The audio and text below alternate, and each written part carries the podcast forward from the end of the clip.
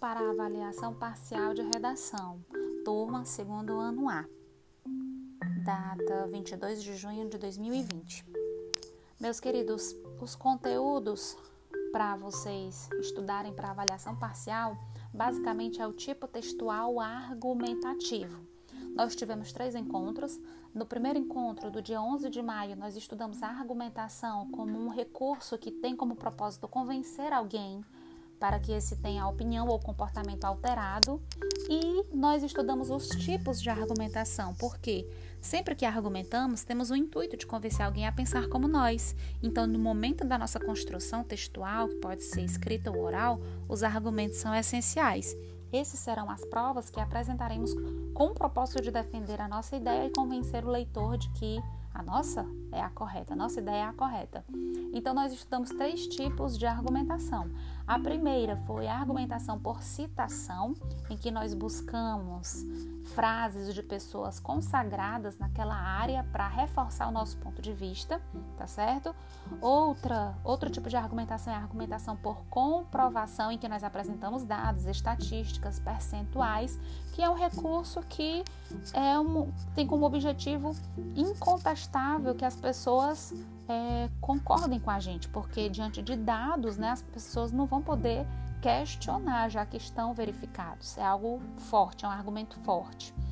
E a argumentação por raciocínio lógico, quando você cria relações de causa e efeito para demonstrar uma conclusão, ok? Não é algo que fique a cargo da interpretação de cada pessoa. Esses três tipos de argumentação vão reforçar o seu ponto de vista vão dar força, vão dar peso argumentativo ao que você quer construir. Em segundo lugar, nós tivemos o estudo da argumentação em textos publicitários. Se a argumentação tem como objetivo fazer com que alguém pense igual a nós, a publicidade trabalha com isso. A publicidade quer mudar o nosso comportamento para que nós consumamos o que eles estão querendo vender. E aí eu coloquei algumas imagens lá no Google Sala de Aula e perguntei que comportamento se esperam dos leitores a partir da argumentação das seguintes propagandas.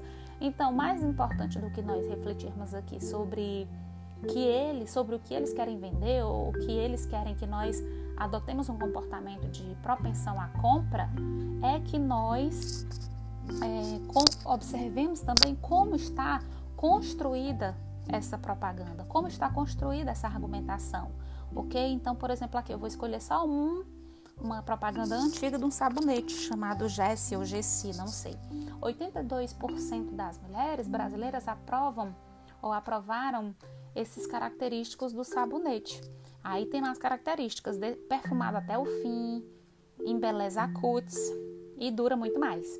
Então veja, quando fala assim percentual, 82% das mulheres brasileiras já se baseiam em um dos tipos de argumentação que nós estudamos na aula passada, que são dados estatísticos, e a descrição do produto também é um recurso bem forte para a argumentação. Trazendo essas características positivas, vai fazer com que o consumidor opte né, por adquirir aquele produto, ok? Então, basicamente, nós temos que observar que as construções, a construção das propagandas se, dá, se dão basicamente assim, por percentuais, por citação, por, por tornar inquestionável aquilo que eles estão dizendo, tá certo? Então, os tipos de argumentação conversam muito com esse conteúdo da argumentação em textos publicitários. E por fim, textos publicitários, só para dizer que foi aula do dia 25 de maio. E por fim, no, no, último dia 15 de junho, nós tivemos a aula de redação né, e a argumentação observada a partir de textos escritos. Então, eu trouxe um texto para vocês sobre cotas nas universidades e perguntei se você é a favor ou contra. Foi uma discussão oral que nós tivemos muito bacana no Meet.